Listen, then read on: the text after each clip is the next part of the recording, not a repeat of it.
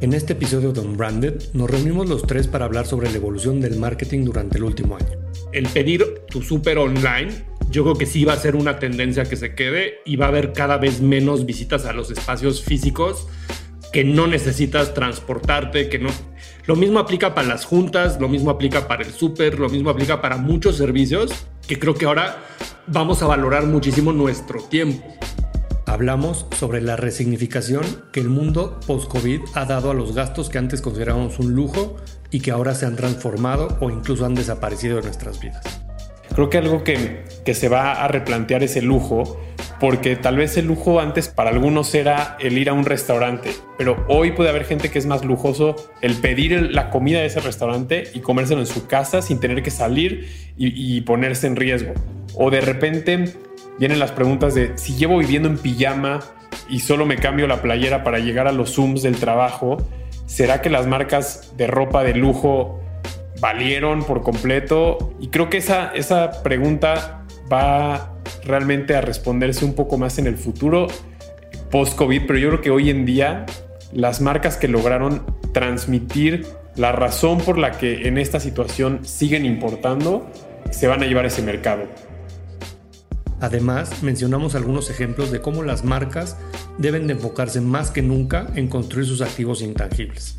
Y creo que eso fue una lección que le dejó a muchísimas industrias la pandemia, ¿no? El centralizar el valor de marca en sus intangibles y no en elementos como lo puede ser la instalación de un gimnasio o, los elementos tangibles por los que terminas pagando al momento de, de, llevar tu membresía.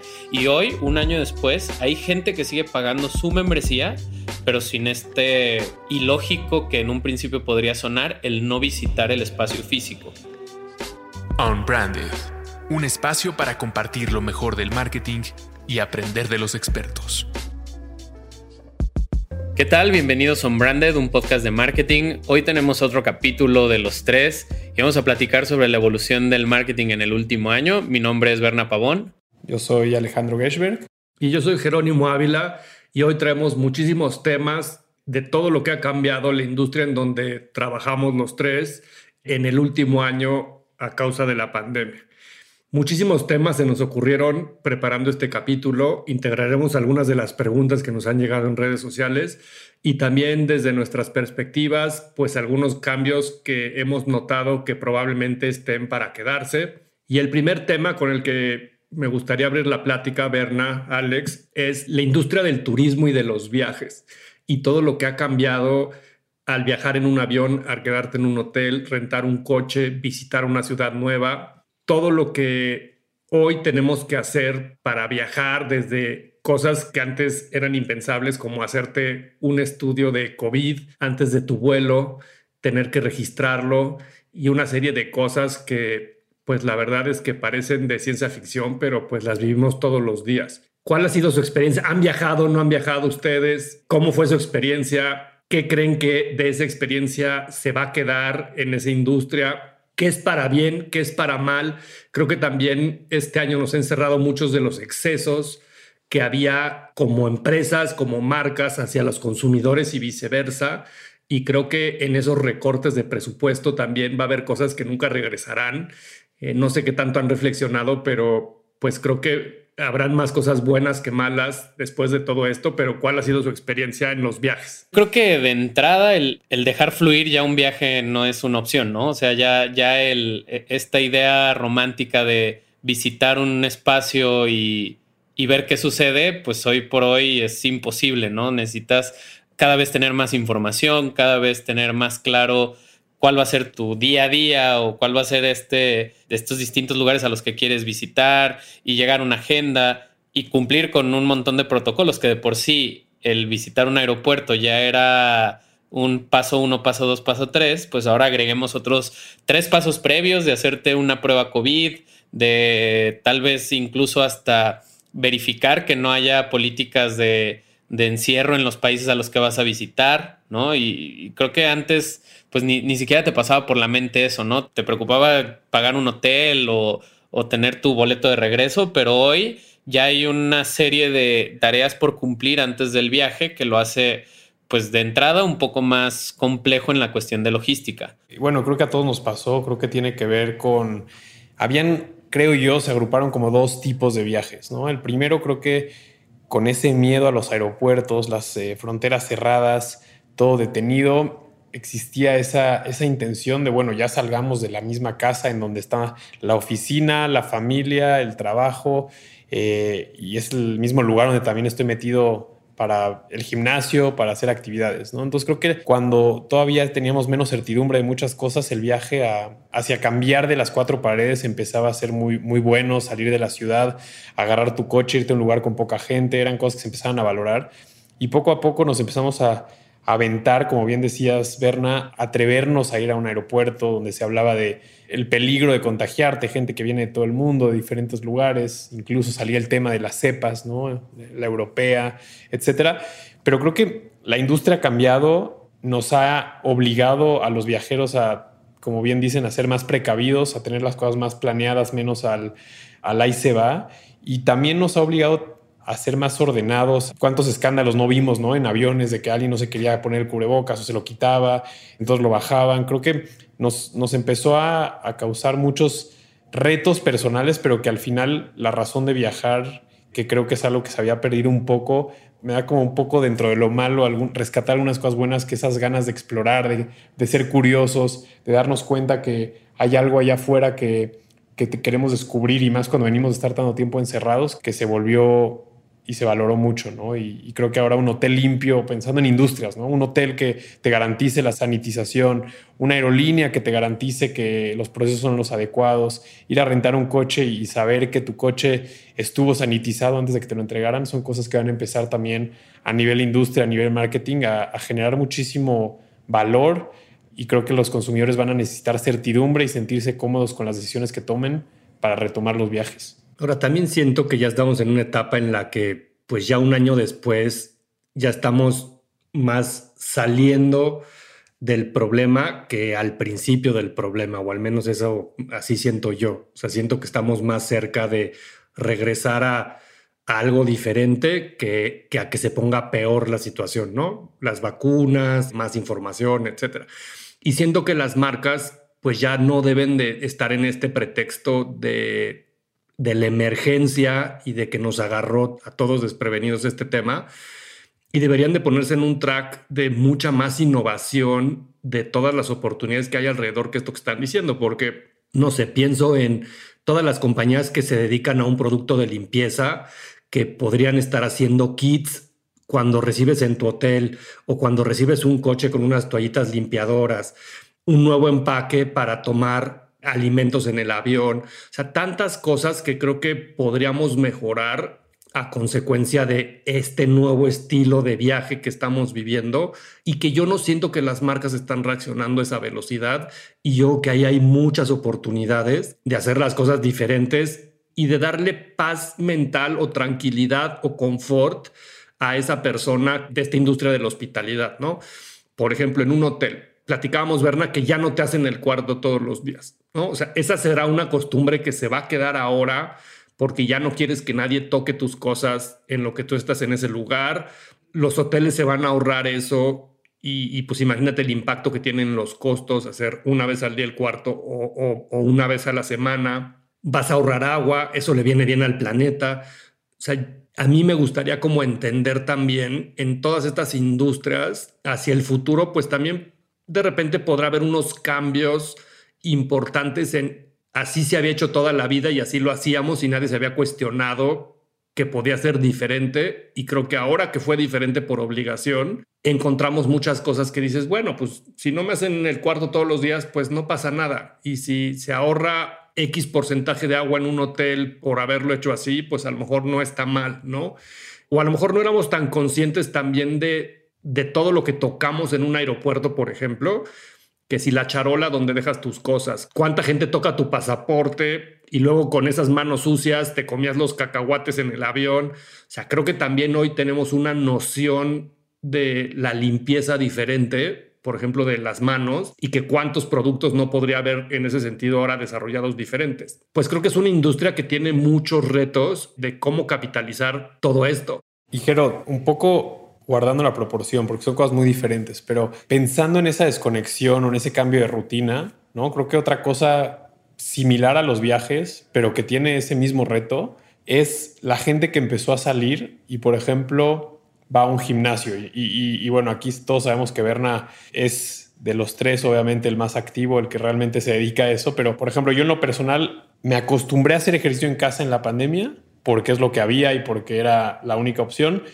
Ahora encontré el valor en poder hacerlo algunos días en mi casa, pero también me quité un poco el miedo, porque creo que ahorita que hablamos de higiene, hablamos de limpieza, pues a, ir a un lugar, a un estudio donde tal vez el que estuvo antes de ti no solamente estuvo utilizando el aparato, sudó, tosió, platicó, o sea, las partículas que tanto nos preocupan, que son la saliva, el sudor, pues están ahí constantemente teniendo una interacción y, de repente tienes que confiar en el que le va a echar un Lysol, le va a echar suficientemente, eh, la, cantidad suficiente para sentir que estás seguro, ¿no? Entonces yo, yo les quisiera preguntar a ustedes, yo me acuerdo cuando empecé a salir al gimnasio, había gente que decía, ¿cómo?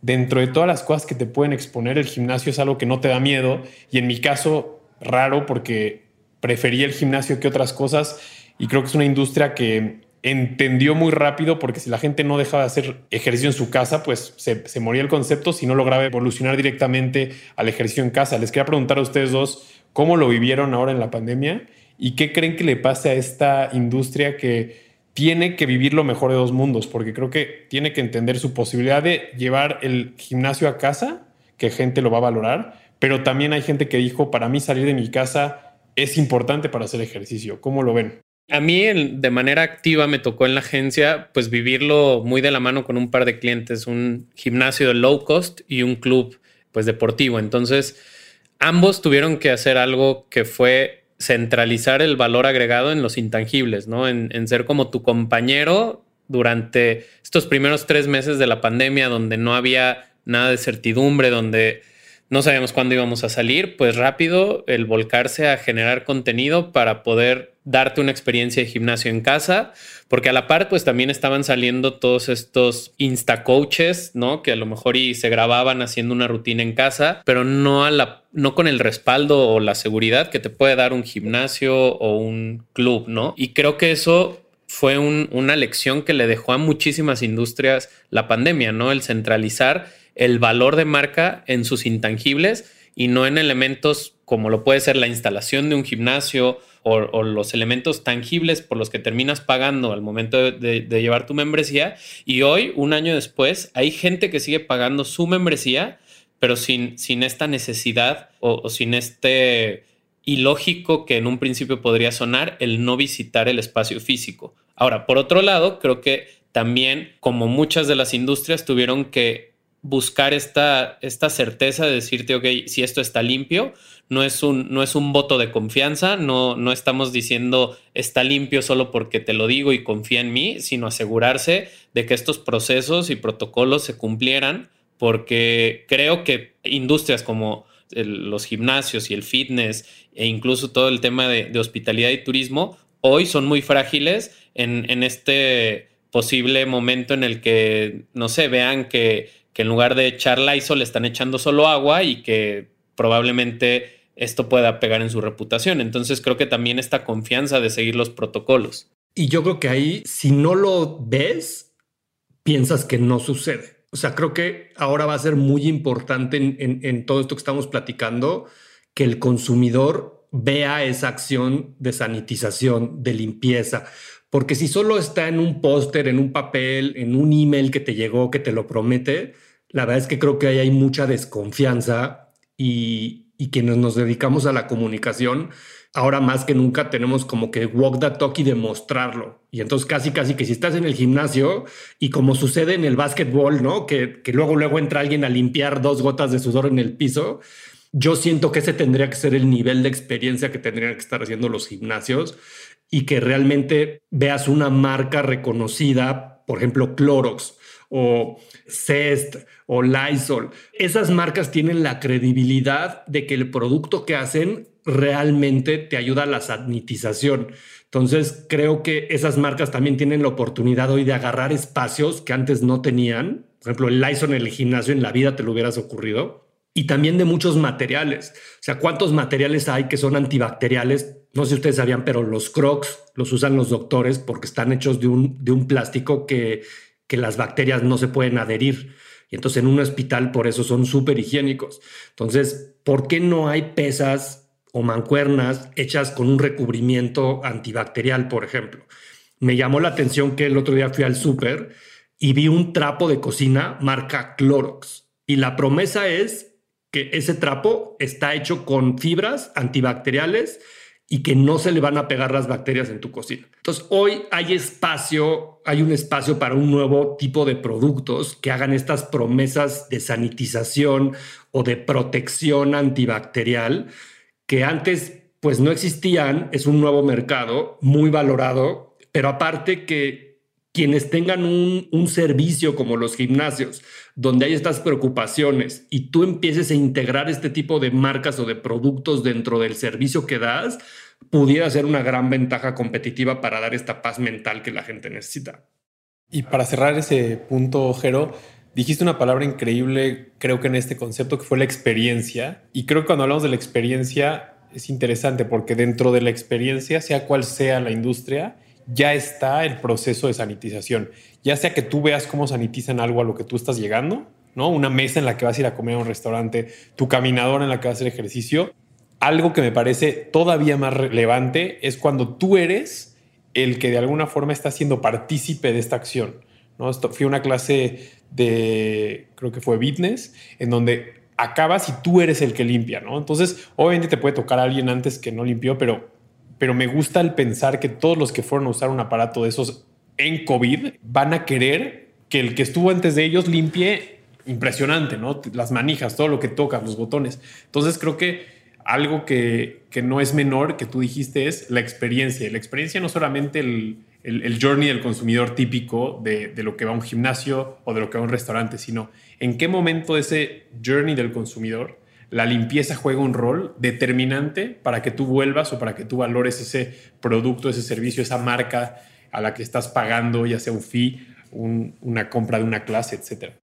Y que al final termina siendo un proceso de coparticipación, ¿no? del, del, usuario haciéndose responsable junto con la marca y algo que ahorita de lo que mencionaba Jero, de cómo ciertas marcas están en territorios que antes a lo mejor no se notaban, pero no sé si han visto, en Didi existe este Didi Cest, ¿no? Que son coches que tienen este nivel ya de, sanitización y que puedes estar seguro de, que vas en, un ambiente un poco menos vulnerable. O incluso Corona, yo volando en, en Aeroméxico, ¿no? Y que te dan tu sanitizante con el mismo alcohol. Entonces, al final son marcas que pueden atreverse a explorar otros terrenos que muy probablemente antes ni siquiera nos habían pasado por la mente.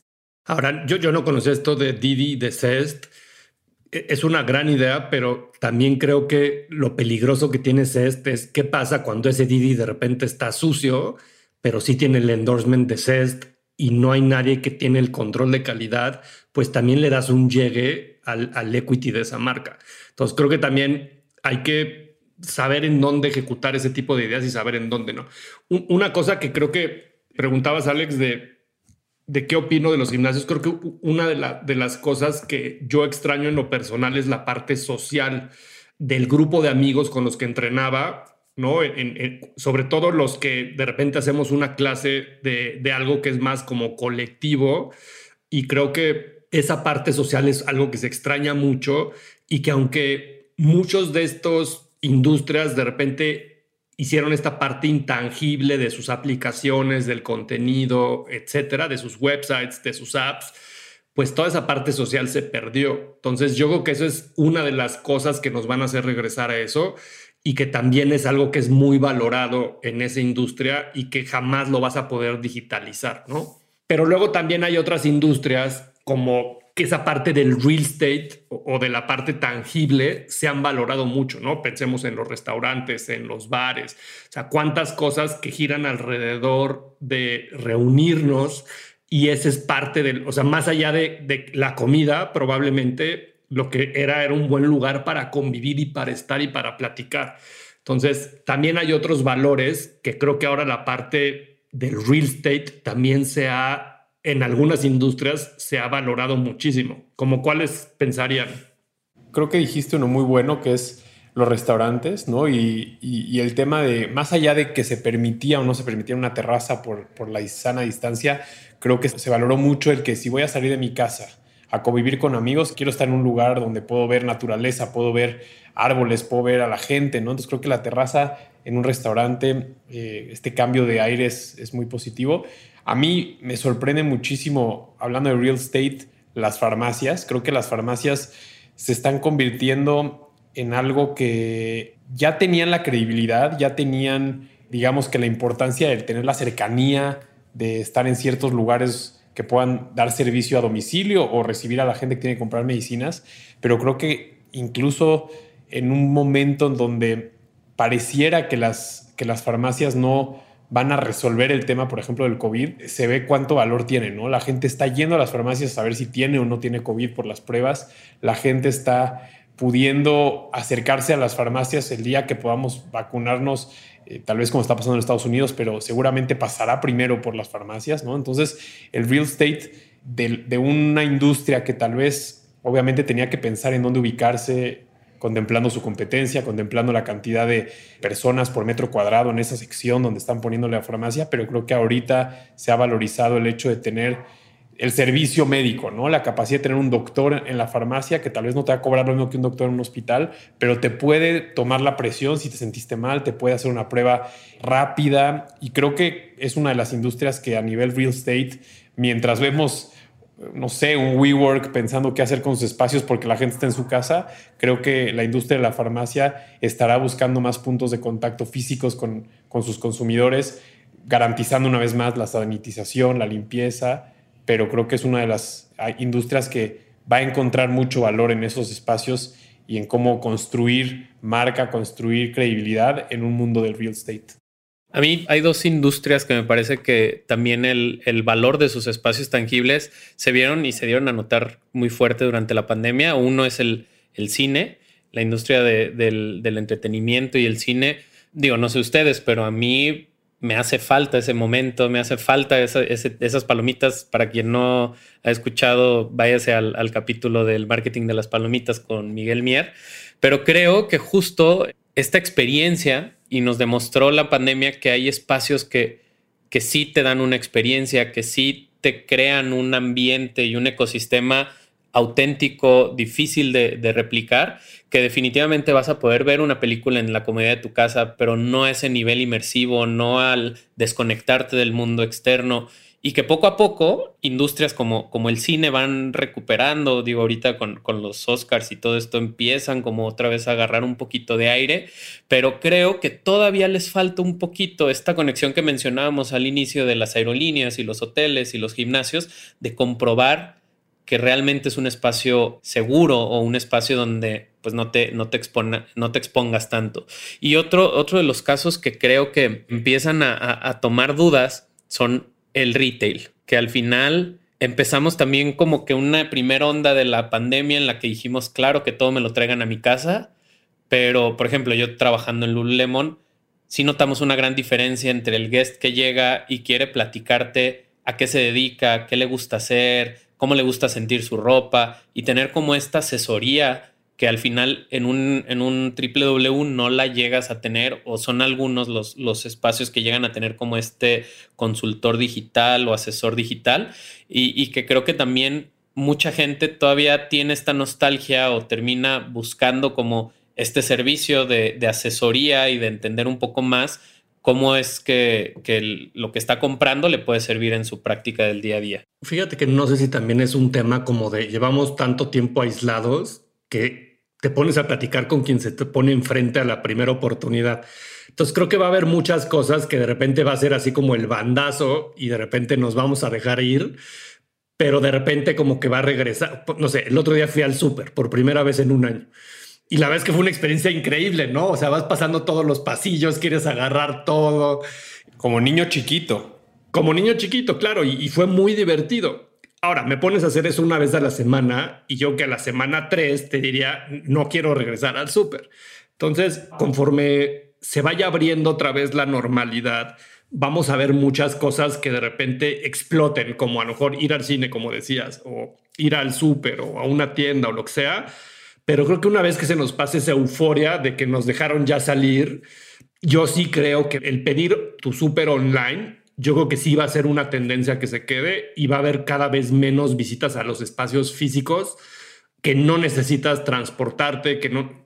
Lo mismo aplica para las juntas, lo mismo aplica para el súper, lo mismo aplica para muchos servicios, que creo que ahora vamos a valorar muchísimo nuestro tiempo. Entonces, a lo mejor sí estoy dispuesto a ir a un gimnasio para ver a los amigos todas las mañanas, pero es un tema también social, personal, ¿sabes? Que te nutre un poco esos cinco minutos de la plática antes de la clase, esos cinco minutos después, y que ya te vas de ahí a hacer tus cosas el resto del día pero tiene un valor agregado diferente.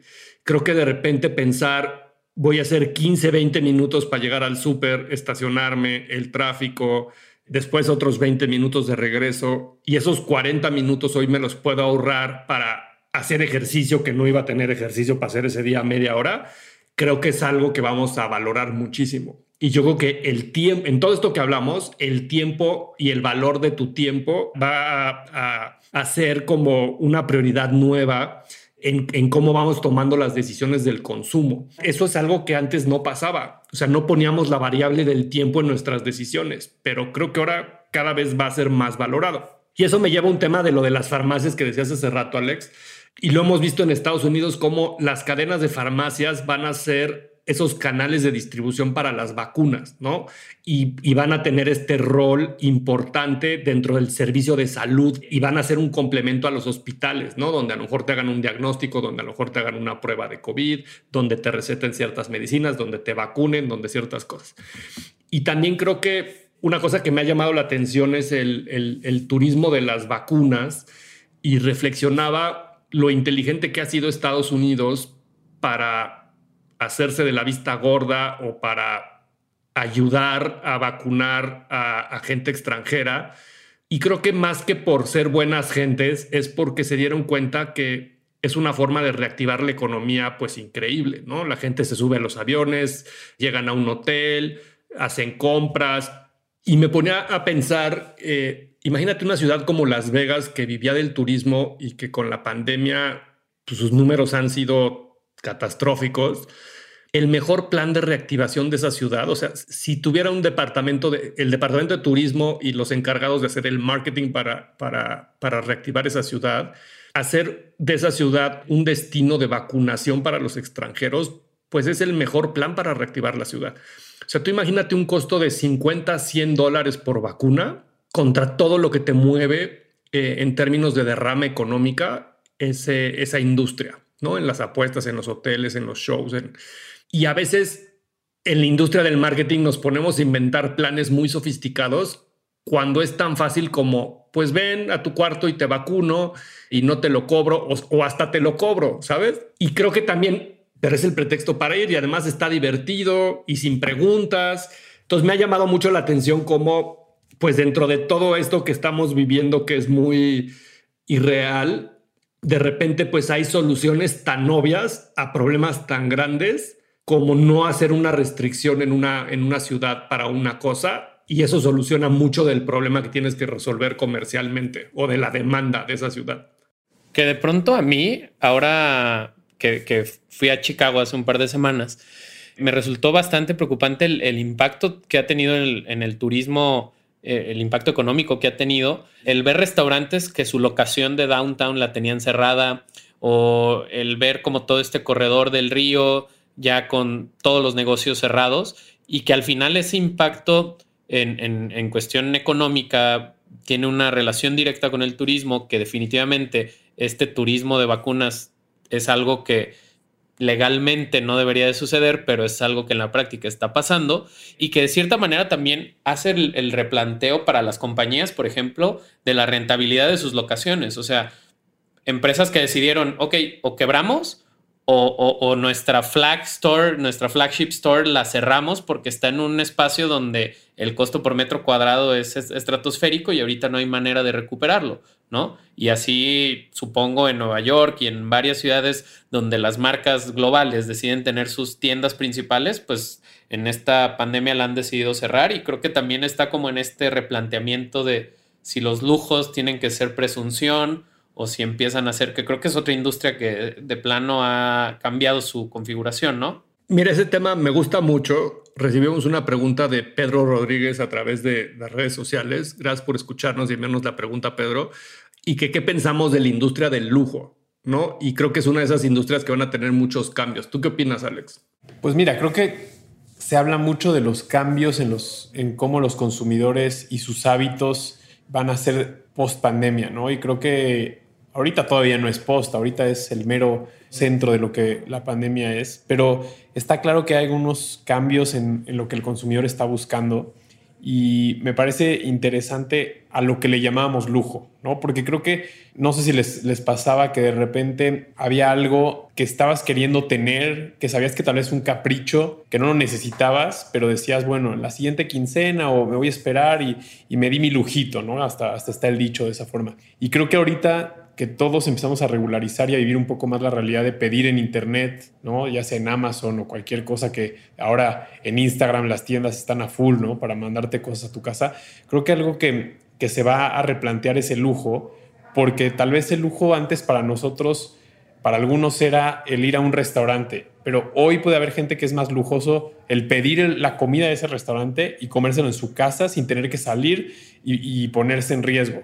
O de repente vienen las preguntas de si llevo viviendo en pijama y solo me cambio la playera para llegar a los Zooms del trabajo, ¿será que las marcas de ropa de lujo valieron por completo? Y creo que esa, esa pregunta va realmente a responderse un poco más en el futuro post-COVID, pero yo creo que hoy en día las marcas que lograron transmitir la razón por la que en esta situación siguen importando, se van a llevar ese mercado. Creo que algunas de las marcas que evolucionaron y te dijeron, esta es la prenda correcta que tal vez no estaba pensada para el home office o sí estuvo pensada específicamente para el home office y te la quiero vender y es de la marca que te gusta, que tal vez tiene cierto valor para ti. Entonces creo que el lujo se replantea, pero también es del, eh, un poco de la lección del marketing que hemos visto mucho tiempo, es el futuro es de los que se avientan y de los que hacen eh, en un momento como este algo diferente. Y creo que las marcas que abrieron un poco su scope, abrieron un poco sus productos regulares y se empezaron a aventar a hacer cosas diferentes, a intentar nuevos productos, son las que realmente van a poder comerse a sus competidores y quedarse en un mercado donde la disrupción y, y, las marcas que se dedicaban tal vez a hacer tenis, pero hicieron la pantufla perfecta para el home office, pues va a encontrar espacio en, dónde construir. Yo lo que creo que va a pasar también con el lujo es que mucho de esa industria venía de lo que la gente quería presumir en la parte social de ese producto.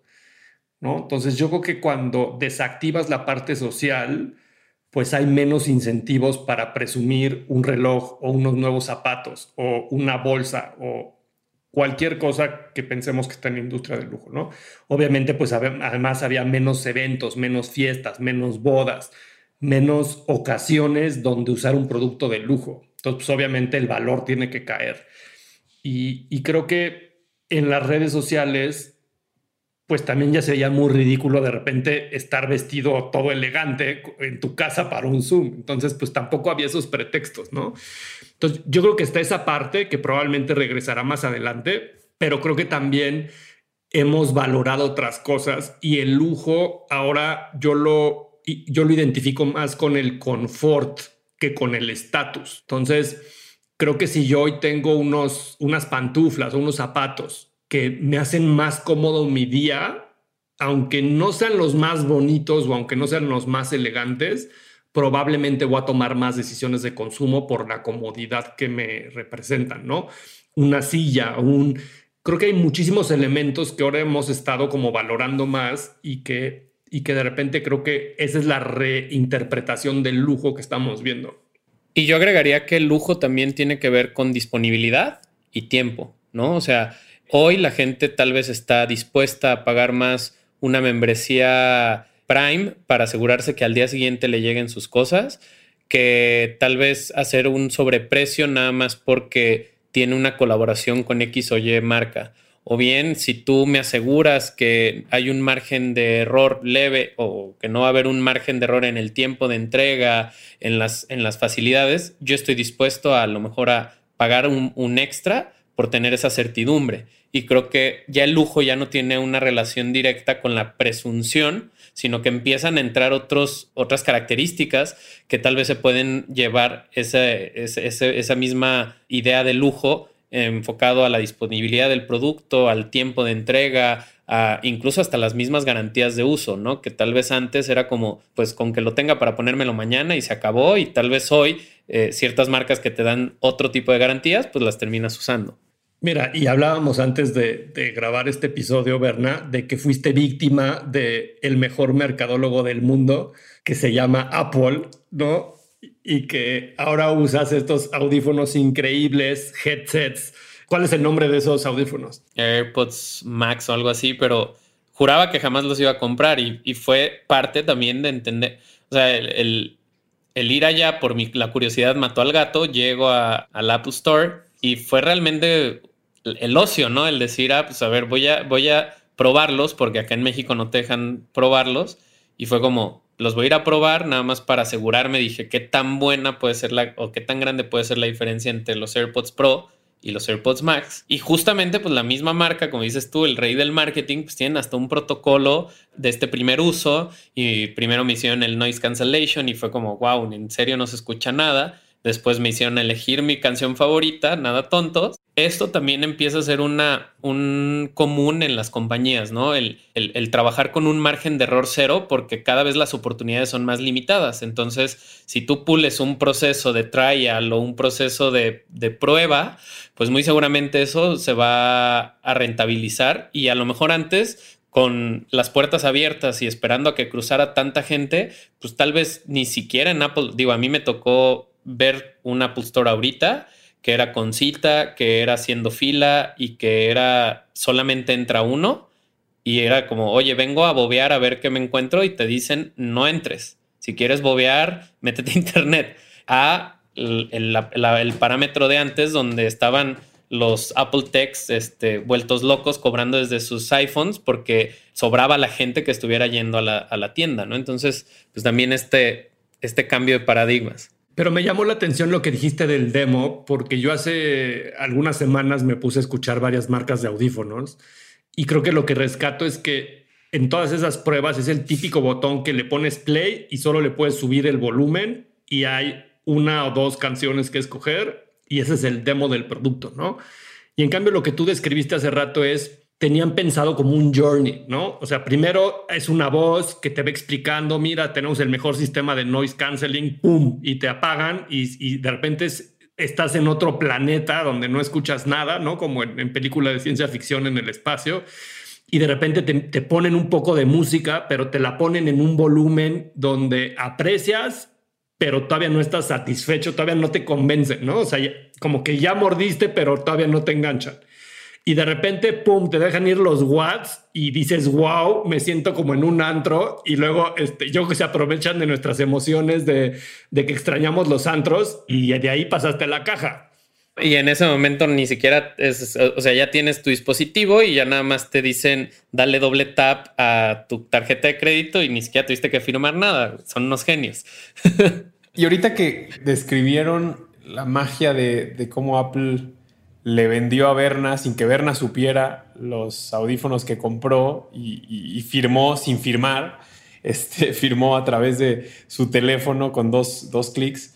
Eh, y, aquí jugando yo un poco el rol, como yo, los que ya nos escuchan por, otros capítulos, por varios capítulos, saben que, que Jero, que Berna tienen agencias. Yo la mayoría de las veces, todas las veces soy como, soy el cliente, pero me interesa mucho entender ustedes cómo lo están viviendo, porque del lado del cliente, lo que estamos acostumbrados en estos meses que hemos estado guardados, que apenas algunos empezamos a ir a la oficina, empezamos a entender cómo va a ser la nueva forma de ir a la oficina, este, dos días, tres días a la semana, por grupos, para que si sale alguien contagiado podamos rastrear, etcétera.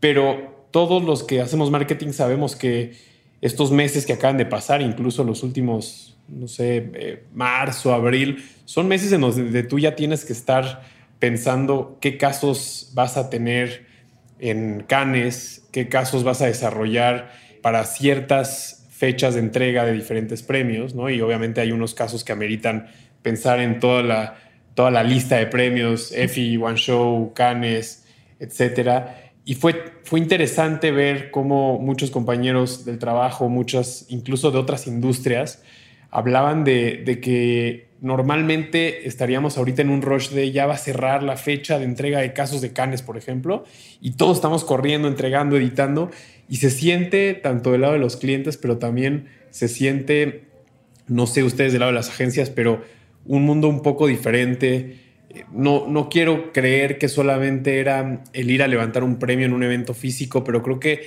estamos hablando de cambios del consumidor, cambios de cómo vender, incluso ahorita que hablamos del ejemplo de Apple.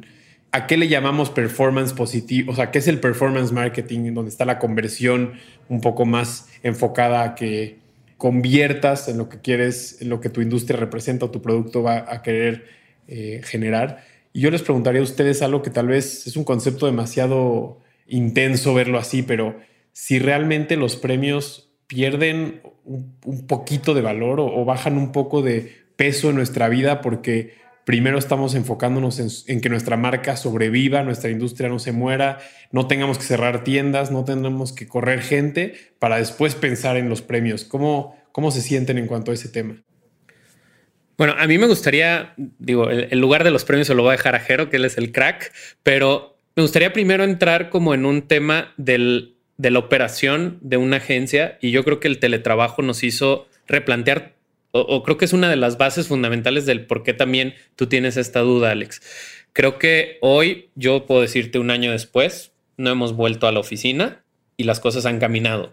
Pero en este mismo rush de hacer que las cosas funcionen, pues a lo mejor y pateabas lo, lo, lo, que puede ser de prestigio o lo que puede ser una percepción a que la operación sucediera y en mi caso, pues que la nómina se completara, ¿no? Entonces creo que de inicio nos dio el momento de entender qué es lo práctico en el sentido propio y en el sentido de los clientes, porque también había, no sé, a mí me tocó clientes que tal vez veíamos una vez al mes para entregar resultados estar hablando con ellos cada tercer día, si no es que diario, porque las, las preocupaciones y las necesidades cambiaban 24/7. Entonces yo creo que eso de inicio, pues dio una labor un poco más intensa del trabajo de la mano entre agencia y marca. Ahora ya en el tema de, de los premios, creo que el máster aquí va a ser Jero para que él nos dé su, su punto de vista. Pues yo creo que tienes razón, Alex, en el sentido de que creo que hay otras prioridades. O sea, yo creo que, como dice Berna, hay muchas compañías y hay muchas agencias que de repente pues estaban luchando por salir de una crisis y que lo último que pensaban era en, los premios, ¿no? Incluso creo que hasta se vería mal. Imagínate un cliente de una industria que le ido mal y que de repente la agencia estuviera presionando de, oye, pero hay que meter nuestro caso para Canes oye, pues ahorita no tengo tiempo para hacer un caso para Canes cuando no sé si me voy a quedar sin chamba, no sé si va a haber otro recorte en esta compañía y me quedo sin trabajo, etcétera, etcétera. Entonces, creo que se volvía como una conversación muy frívola en ese sentido y que creo que la hemos dejado de lado un poco a favor de la empatía y de ponerle foco a, a las cosas más importantes del negocio. Y creo que con esa misma cachucha pues de repente incluso muchos de los proyectos que han hecho en el último año las empresas han estado muy enfocados a la rentabilidad, a la eficiencia, a la innovación. Creo que hay muchos temas de branding que de repente pasan también a segundo término, ¿no? Como prioridad en la comunicación. Entonces creo que hay ahí como un tema revuelto de, de por qué estamos viendo que los festivales hay menos ruido alrededor de ellos, ¿no? Eh, incluso creo que deben de tener muchos menos registros y seguro tienen menos atención en términos de quiénes son los ganadores. Y entonces también eso me lleva a, otro punto que es, pues muchas veces queremos participar en este tipo de certámenes por el reconocimiento y el prestigio que da ese reconocimiento en función de hacernos promoción o de esa agencia o de esa marca, ¿no? Y de los equipos de marketing que trabajan en esa marca. Y creo que cuando de repente no hay un evento físico, no hay esta reunión de todos los colegas de una industria donde se saludan, donde platican, donde te das cuenta quién sube a recibir un premio, quiénes son las marcas y los equipos que están siendo creativos, estrategas, eficientes, innovadores, y se vuelve un evento online, ¿no? Me pasó con los EFIs hace unos meses, pues que eran tres o cuatro días de premiación a una hora. Entonces, si no te puedes conectar tres días a la misma hora, pues ya te perdiste algunos y pues es, es una mención rápida en una pantalla. Entonces, creo que no tiene el valor igual. Y, y, hablamos hace rato de lo tangible y de lo intangible, ¿no? Me pasó con el South by Southwest, por ejemplo, que es un, o el CES en Las Vegas, que son dos eventos que he ido los últimos años y que me gustan mucho pero la reflexión es también el que tengas que ir al evento es un pretexto para que le dediques el foco y el tiempo. Y entonces cuando es en línea, pues también lo que sucede es que pues sigues trabajando y entonces en esta nueva normalidad de que tenemos Zooms cada hora, pues siempre va a haber una junta importante y entonces esa conferencia que yo quería ver en el South by Southwest y que me la había agendado, pues cuando me pidieron una junta importante, pues dejé de ver esa conferencia y entonces al final de la semana te das cuenta que pudiste ver el 20% de lo que querías ver.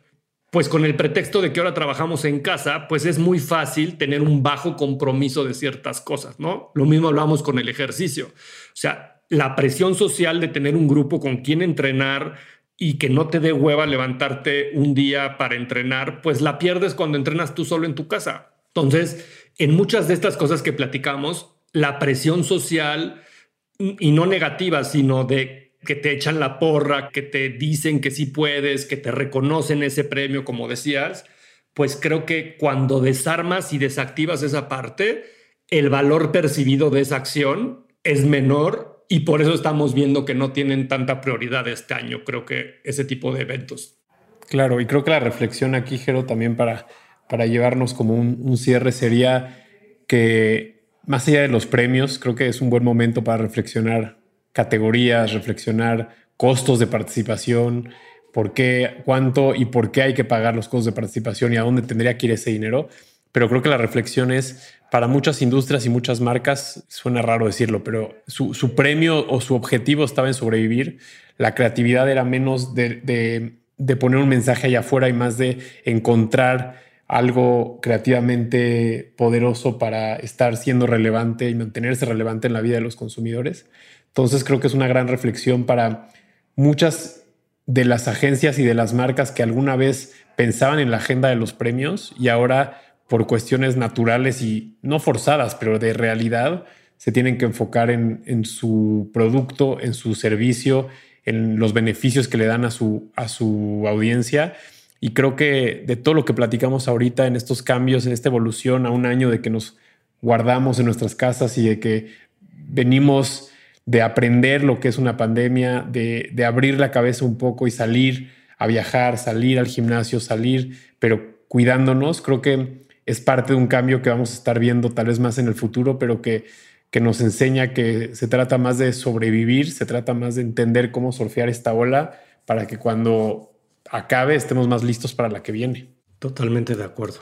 Y pues bueno, estamos entrando en una nueva fase, creo, de esto que estamos viviendo y que sin duda creo que ahora hay que empezarnos a quitar los miedos y, salir de, lo esquinado que estábamos.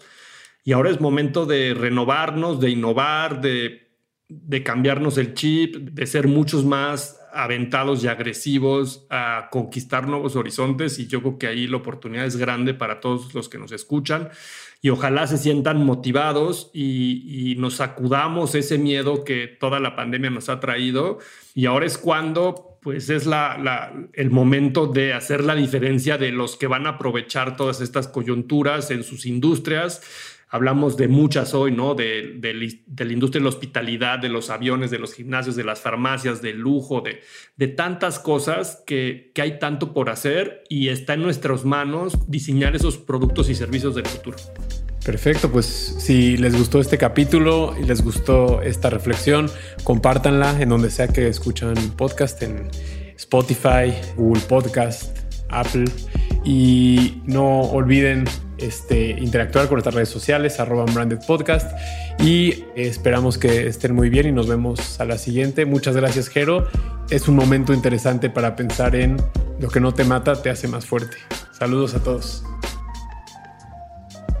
Unbranded, un espacio para compartir lo mejor del marketing y aprender de los expertos.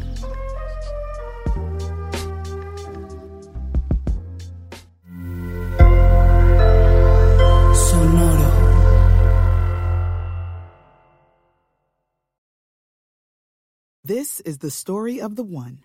As head of maintenance at a concert hall, he knows the show must always go on. That's why he works behind the scenes ensuring every light is working, the HVAC is humming, and his facility shines. With Granger's supplies and solutions for every challenge he faces, plus 24 7 customer support, his venue never misses a beat. Call quickgranger.com or just stop by. Granger, for the ones who get it done. ¿Estás listo para convertir tus mejores ideas en un negocio en línea exitoso? Te presentamos Shopify. Tal vez no lo sabías, pero nuestro podcast More Than Mamis es un negocio y lo empezamos por supuesto para desahogarnos y hablar sobre la maternidad, no para convertirnos en expertas de ventas y del e-commerce. Así que sí, necesitábamos ayuda para vender nuestro merch y poner en marcha nuestra tienda. ¿Y cómo suena con Shopify?